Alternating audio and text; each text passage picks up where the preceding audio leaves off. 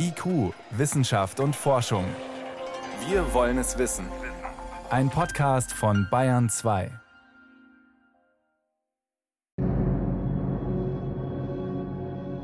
Manchmal scheint es einfach zu viel, um es auszuhalten. Die Klimakrise, steigende Meeresspiegel, Hungersnöte, Plastikmassen in den Ozeanen, Verschwinden der Wälder, Artensterben, neue Krankheiten. Die Menschheit hat so viele ungelöste Probleme, dass es richtig schmerzhaft ist, nur darüber nachzudenken. Denn wir haben wirklich keine Ahnung, wie wir das alles rechtzeitig in den Griff kriegen sollen. Es gibt keinen Masterplan. Eine rasend schnell wachsende Weltbevölkerung macht die Probleme noch schwerwiegender, unsere Erde immer wärmer und damit immer weniger gut bewohnbar für uns alle. Das können wir nicht zulassen. Wir müssen das stoppen. Ich bin sehr besorgt um unseren Planeten. Er verändert sich schnell, aber wir, wir verändern uns nicht schnell genug. Der Zustand der Erde besorgt mich zutiefst. Ich habe zwei Kinder und ich möchte gerne diesen beiden eine lebenswerte Welt übergeben. Es gibt Forscher, die Wege aus der Misere sehen. Überall auf der Welt arbeiten kluge Köpfe daran, zumindest Teile eines Rettungsplans zu entwickeln. Und einige dieser Forscher glauben, dass Algen die Lösung sein könnten.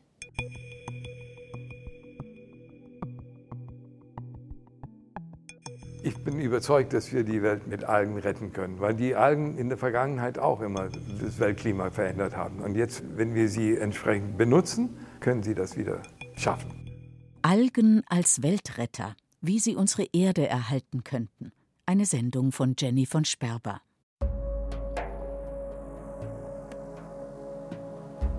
Wenn wir ganz tief einatmen, dann ist mindestens die Hälfte des Sauerstoffs, der jetzt in unserer Lunge ist, von Algen gemacht.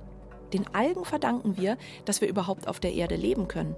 Denn Blaualgen, heute Cyanobakterien genannt, waren die ersten Lebewesen auf der Welt, die Wasser spalten konnten und damit Sauerstoff herstellen.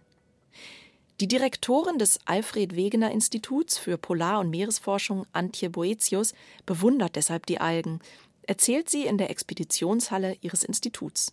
Das ist ja eine unglaubliche Innovation, die da stattgefunden hat, weil es genau ein Enzym brauchte, das das konnte. Und das waren die sogenannten Blaualgen, Cyanobakterien. Und diese Blaualgen sind heute wiederzufinden als Chloroplasten in dem, was wir Pflanzen nennen. Damals, vor über dreieinhalb Milliarden Jahren, bestand die Atmosphäre nur aus Gasen wie Methan, Ammoniak oder Stickstoff. Sauerstoff gab es noch keinen. Aber dann haben sich Algen radikal durchgesetzt. Sie haben 90 Prozent des Lebens auf der Erde beendet, weil die allermeisten Lebewesen nicht mit dem Sauerstoff klargekommen sind, den die Algen jetzt produzierten.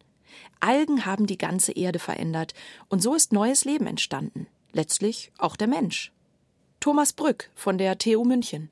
Und das war der Start für heterotrophes Leben. Ja, im Grunde genommen der Start für uns alle. Heute gibt es etwa eine halbe Million Algenarten auf der Erde, Mikro- und Makroalgen. Mikroalgen sind so winzig, dass man ihre verschiedenen Formen und Farben nur unter dem Mikroskop erkennen kann. Da gibt es welche, die aussehen wie Ketten, andere sehen aus wie Bäumchen, wieder andere wie Streichhölzer. Makroalgen, also Seetang, kennt man vor allem vom Strand, wo er giftig sein kann. Algen sind mächtig, viel mächtiger als wir glauben. Die Energie, die wir jeden Tag nutzen, kommt im Grunde auch von Algen. Schließlich sind fossile Brennstoffe wie Kohle und Erdöl nichts anderes als uralte Pflanzen und auch uralte Algen. Vor Millionen von Jahren haben sie die Energie der Sonne gespeichert. Und damit können wir heute Auto fahren, heiß duschen oder in Fabriken allerlei Nützliches herstellen.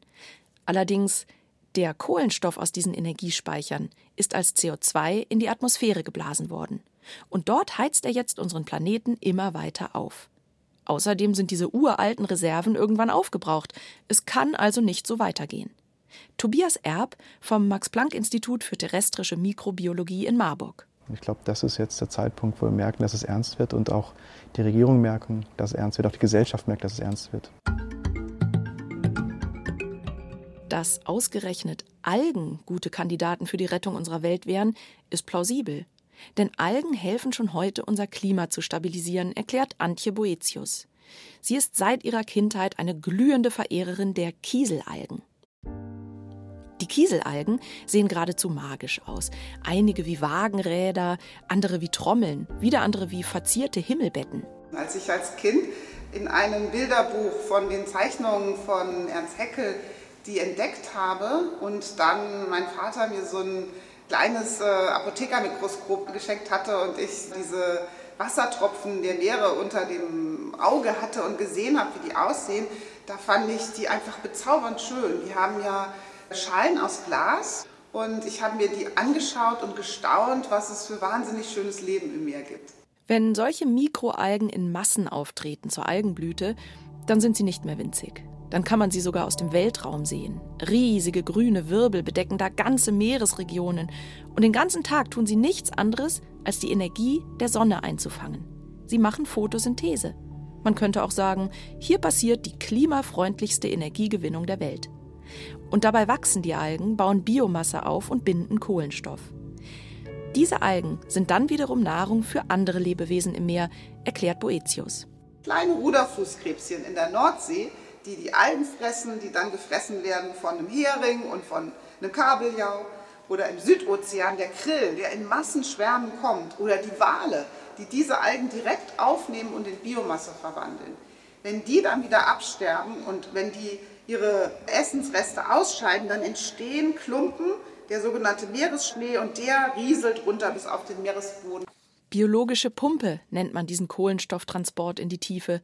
Gäbe es die biologische Pumpe nicht, wäre der Gehalt an Kohlendioxid in der Atmosphäre heute doppelt so hoch. Das an Land gelagerte uralte Grünzeug, also Kohle und Erdöl, wird derweil weiter verheizt. Das verändert die Atmosphäre und bringt alles aus dem Gleichgewicht. Warum nutzen wir denn stattdessen nicht frische Algen, die wir extra für diese Zwecke erst anbauen und die immer wieder nachwachsen? Also ähnlich wie Raps oder Mais. Der Biochemiker Thomas Brück von der Technischen Universität München arbeitet bereits daran. Die photosynthetische Effizienz von einer Mikroalge ist etwa viermal so gut wie von einer terrestrischer Pflanze.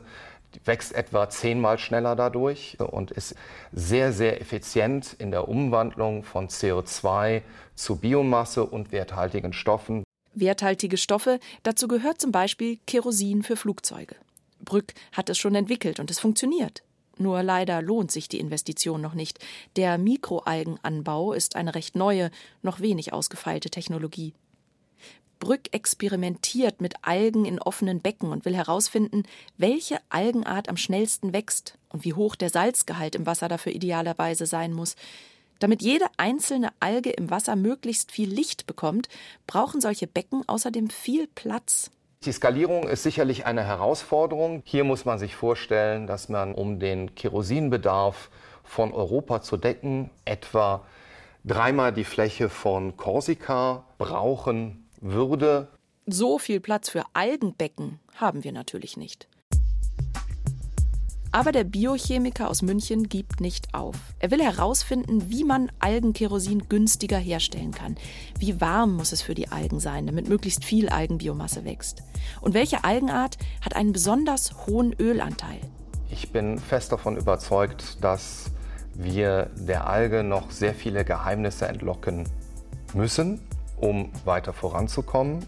Aber man muss einen langen Atem haben. Doch es sind nicht mehr viele Experten so überzeugt von der Algentechnologie wie Thomas Brück. Algenenergie hat sich als deutlich teurer herausgestellt als erhofft, auch weil es technisch aufwendig ist, an das Öl der Algen heranzukommen. In ganz Europa gibt es momentan nur noch 370 Algenanlagen. Offene Becken wie die von Thomas Brück oder geschlossene Reaktoren, meist dünne, durchsichtige Röhren, in denen die verschiedenen Parameter wie Temperatur oder Licht reguliert werden können. Der große Algenboom ist das nicht. Im Gegenteil, viele Projekte wurden eingestellt, Stellen in der Algenforschung nicht neu besetzt. Die ganz große Hoffnung, die Forscher und Investoren noch vor ein paar Jahren in die Algen gesetzt haben, ist zerplatzt. Vielleicht zu schnell. Denn mit Algenbiomasse kann man nicht nur Energie gewinnen. Algen sind vollkommen anders aufgebaut als Landpflanzen, haben eine ganz andere Bausubstanz. Man kann deshalb die tollsten Sachen aus ihnen herstellen. Kunststoffe zum Beispiel. Es gibt mittlerweile Verpackungen aus Algenplastik, Turnschuhe und sogar Surfbretter, vollständig biologisch abbaubar. Algenkosmetika für eine junge Haut gelten ja schon seit Jahren als Geheimtipp. Oder Medikamente. An der Hochschule Anhalt zum Beispiel arbeiten Forscher an Algenwirkstoffen zur Prävention von Alzheimer. Solange sich die Mikroalgenzucht im großen Maßstab noch nicht lohnt, denkt sich Thomas Brück deshalb kleinere Projekte aus, teure Nischenprodukte.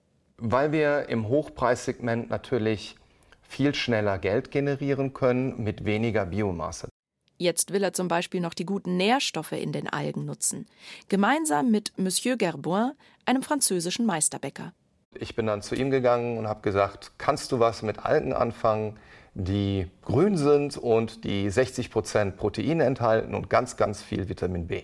Dann sagt er, ja, ich mache dir daraus Baguette, ich mache dir daraus Tartlet und andere tolle Dinge, die wir uns dann nach und nach erarbeitet haben. Zum Backen dieser grünen Törtchen, Teilchen und Baguettes nehmen die beiden eine gut untersuchte Mikroalge, die Chlorella, die als Lebensmittel bereits zugelassen ist. Sie hat einen besonders günstigen Nährstoffgehalt. Wir haben herausgefunden, dass eben einige dieser Stämme absolute Weltmeister sind in der Produktion von Vitamin B. Vitamin B ist sehr wichtig für den zellulären Stoffwechsel, gerade um Energie zu produzieren. Der große Vorteil von Algen ist, dass sie so schnell wachsen. Vergleicht man sie mit Raps, sieht das ungefähr so aus. Auf einem Hektar Rapsfeld wächst ungefähr eine Tonne Rapsbiomasse im Jahr. Auf einem Hektar mit Algenanlagen wachsen in der gleichen Zeit 20 Tonnen Algenbiomasse. Zwar liefert Raps mehr Öl als Algen, aber trotzdem gewinnen die Algen. Um ein Barrel Öl zu kriegen, muss man nämlich Raps auf 1000 Quadratmetern anbauen. Algen liefern ein Barrel, wenn man sie auf nur 74 Quadratmetern anbaut. Hinzu kommt, offene Algenbecken könnte man auch an felsigen Küsten und schrägen Hängen bauen, die landwirtschaftlich nicht genutzt werden können. Geschlossene Algenreaktoren sogar an Hauswänden. Algen nehmen dem Lebensmittelanbau deshalb kaum Platz weg. Ich bin fest davon überzeugt, dass Algen einen großen Teil der Nahrungsversorgung in Zukunft decken kann, weil Algen sehr divers sind in ihrem Nährstoffprofil und ziemlich schnell wachsen und eigentlich recht anspruchslos sind. Wenn die Menschen auf der Erde immer mehr werden und die Fläche, auf der wir Nahrungsmittel anbauen können, durch Dürren und Hitzewellen immer kleiner, dann könnten Algen uns auch hier aus der Klemme helfen. Nur sind Mikroalgen ja ziemlich klein. Zum Verzehr wären wohl Makroalgen besser geeignet. Direkt an der bretonischen Küste, nur wenige Meter entfernt von einem Strand, an dem bei Ebbe lauter Muscheln liegen und verschiedenfarbige Algen in der Sonne glänzen, hat ein Biologe eine ungewöhnliche Farm aufgebaut eine Algenfarm. Überall stehen kniehohe Becken nebeneinander in langen Reihen, einige unter freiem Himmel, andere in einem Gewächshaus. Das Wasser in den Becken glitzert in unterschiedlichen Grün- und Brauntönen und es sprudelt, denn die Lebewesen, die hier wachsen sollen, brauchen Sauerstoff. Hinter dem Gewächshaus stehen weitere Tanks, große Ovale, in denen viel Wasser immer im Kreis gespült wird. Meersalat treibt darin herum, hellgrüne, zarte Algenblätter, die aussehen, als würden sie schweben. Hier versucht Sylvain Huchette, verschiedene Makroalgen zum Verzehr zu züchten. Algen sind ein wirklich interessantes Nahrungsmittel für Menschen. Sie sind reich an vielen verschiedenen Nährstoffen, die wir brauchen. Proteine, Fette, Kohlenhydrate. Und trotzdem nutzen wir sie kaum in Europa. Sie sind eben schwer zu produzieren, weil wir den Anbau noch nicht richtig beherrschen. China, Korea oder Japan sind da schon weiter. Hier in Europa lernt man erst jetzt, die regionalen Arten richtig anzubauen. Huchette versucht es hier in der Bretagne mit klassischen essbaren Makroalgen wie Nori oder Kombu. Besonders mag er das Kombu Royal, das auf Deutsch Zuckertang heißt. Diese Alge kann bis zu vier Meter lang werden. Deshalb baut der Biologe sie nicht auf seiner Farm an, sondern draußen im Meer vor der Küste. An langen Leinen, die er an bestimmten Stellen vor der Küste auslegen darf, wachsen die riesigen grünen Blätter. Mit einem Kran auf seinem Boot kann er die Leinen raufholen und den Zuckertang abschneiden. Der schmeckt süßlich und ist wegen seiner Proteine interessant für Vegetarier. Der Zuckertang hat ganz unterschiedliche Texturen. Deshalb gibt es auch viele verschiedene Rezepte, um ihn zuzubereiten. Also die äußeren Teile hier, die sind sehr fein ganz leicht zu kauen. Und das innere Band hier, das ist zäh, schwierig zu zerreißen. Es ist einem Gemüse ähnlicher, knackiger. Sehr interessant. Huchette sucht Wege, Seetang in großem Stil anzubauen. Und zwar nachhaltig. Er will nicht die gleichen Fehler machen wie die Landwirtschaft während der letzten 200 Jahre. Es gibt mittlerweile sogar ein Algenmanifest der Vereinten Nationen, in dem beschrieben ist, wie der Algenanbau weltweit nachhaltig gelingen kann. Sie nennen es die Seetang-Revolution. Die Revolution hat schon begonnen. Wir haben angefangen, Algen zu kultivieren. Aber unser Anteil an dieser Revolution ist noch winzig. Für eine richtige Revolution müssten wir Millionen von Tonnen Algen kultivieren. Nur dann würde sich wirklich etwas ändern. Der Biologe hat bei seinen Experimenten schon viel herausgefunden. Zum Beispiel, zu welchem Zeitpunkt im Jahr seine Algen die meisten Nährstoffe enthalten und wann den wenigsten Bewuchs, der sie ungenießbar machen kann. Allerdings auch der Anbau von Makroalgen ist teuer. Allein der Betrieb der Farm ist so kostspielig, dass Huchettes Algen bisher nur von bretonischen Edelrestaurants gekauft werden. Er kann sich den Anbau auch nur deshalb leisten, weil er mit seinen feinen Algen Perlmutt-Abalonen füttert. Abalonen sind etwa faustgroße Schnecken mit einer Schale auf dem Rücken, die von außen aussieht wie ein rauer Stein, von innen aber in Silber- und rosa Tönen schimmert.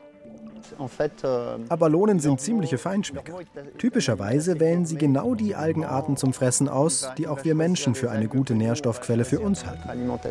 Die anspruchsvollen Abalonenschnecken kann er zu hohen Preisen verkaufen. Und so rentiert sich der teure Algenanbau. Aber werden Algenbauern in Zukunft auch Geld verdienen können, wenn sie Algen anbauen, ohne gleichzeitig Abalonen zu züchten?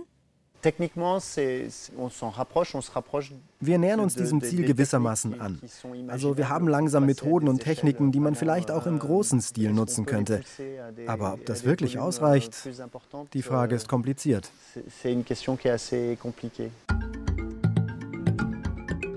Es wird wohl auch bei Makroalgen noch dauern, bis sie industriell angebaut werden und helfen können, die Welternährung zu sichern. Ein wenig enttäuschend ist es schon.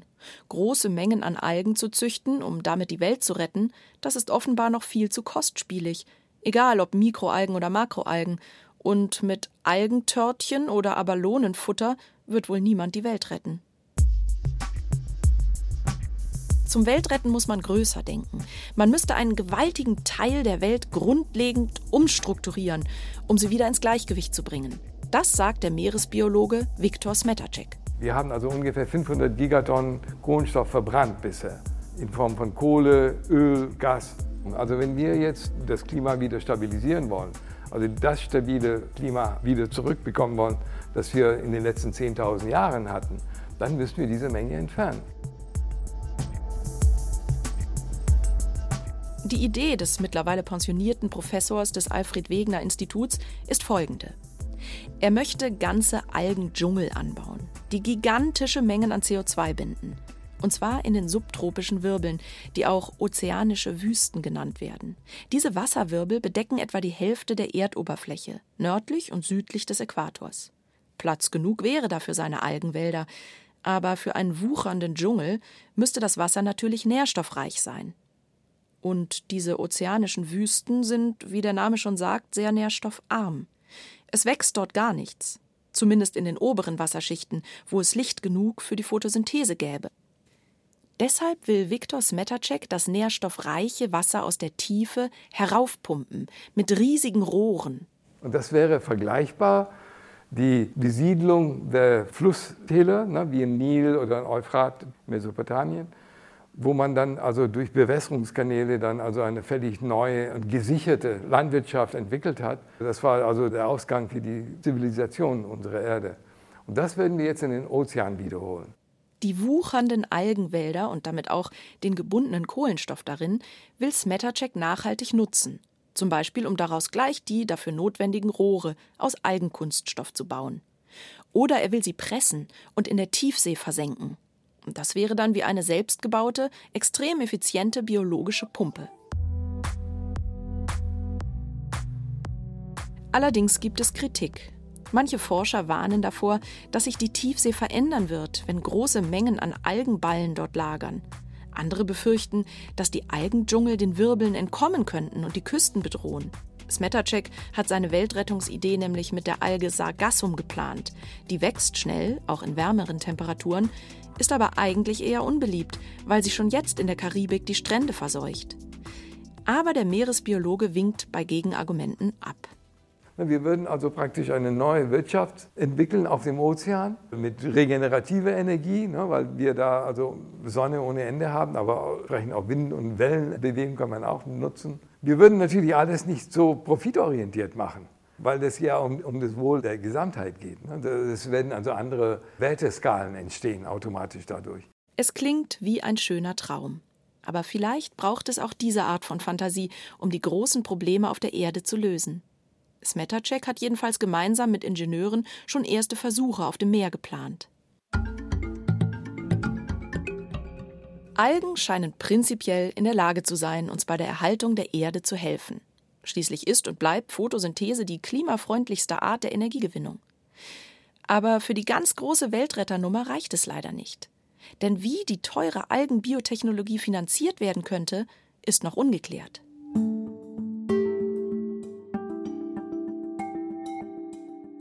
Vielleicht gibt es ja noch einen besseren Ansatz. Vielleicht wäre es sinnvoll, nicht den Algenanbau, sondern die Alge selbst zu tunen, damit sie als Weltretter taugt. Tobias Erb vom Max-Planck-Institut in Marburg macht genau das. Er frisiert sozusagen die Photosynthese und baut im Labor hocheffiziente künstliche Mikroalgen. Und die können so einiges. Sie können effizienter CO2 aus der Luft einfangen. Und Effizienz sind zwei Dinge. Das ist zum einen die Geschwindigkeit, das heißt, wie schnell ich CO2 einfangen kann. Und das zweite ist die Energie, also wie viel oder wie wenig Energie ich brauche, um das CO2 einfangen zu können. Die zusammengebastelte Superalge kann 20 mal schneller Photosynthese machen. Und ihr passieren dabei weniger Fehler. Um sie zu erschaffen, haben die Forscher die effizientesten Enzyme der Natur ermittelt und daraus ein perfektes Enzymteam zusammengestellt aus Bakterien, aus Pflanzen, aus Pilzen, aus sogenannten Archebakterien und auch sogar aus der menschlichen Leber Enzyme, die zusammen dann arbeiten.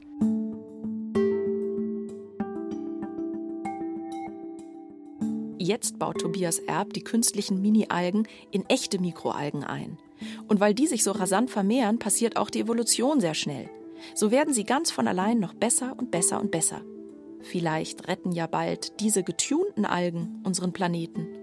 Ich glaube nicht, dass unsere Alge in dem jetzigen Stadium die Welt retten kann. Ich glaube, sie kann Inspiration liefern und sie kann uns zeigen, dass der Weg, den wir eingeschlagen haben, ein Weg ist, der funktionieren könnte.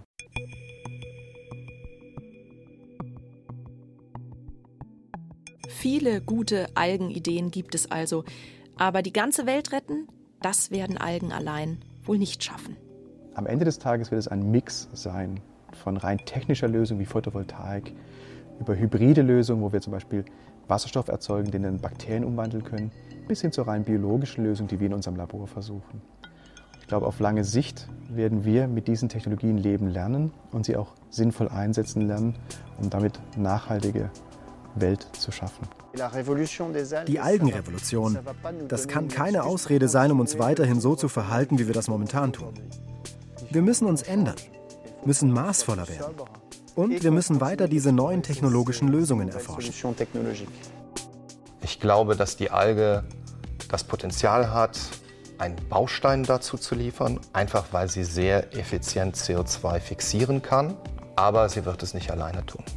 Hier brauchen wir alle möglichen Technologien, ob diese physikalisch, chemisch, biologisch sind, ist vollkommen egal. Es ist Zeit, das zu nehmen, was wir haben und auf die Straße zu bringen. Es ist denkbar, wir können das schaffen, wir könnten das schaffen.